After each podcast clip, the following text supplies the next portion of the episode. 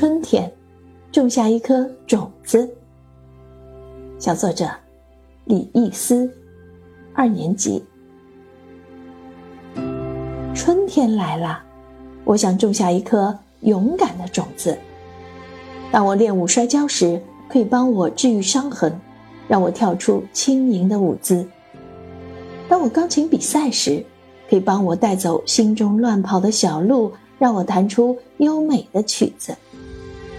当我一个人睡觉时，它可以变成明亮的小星星，陪我做一个好梦。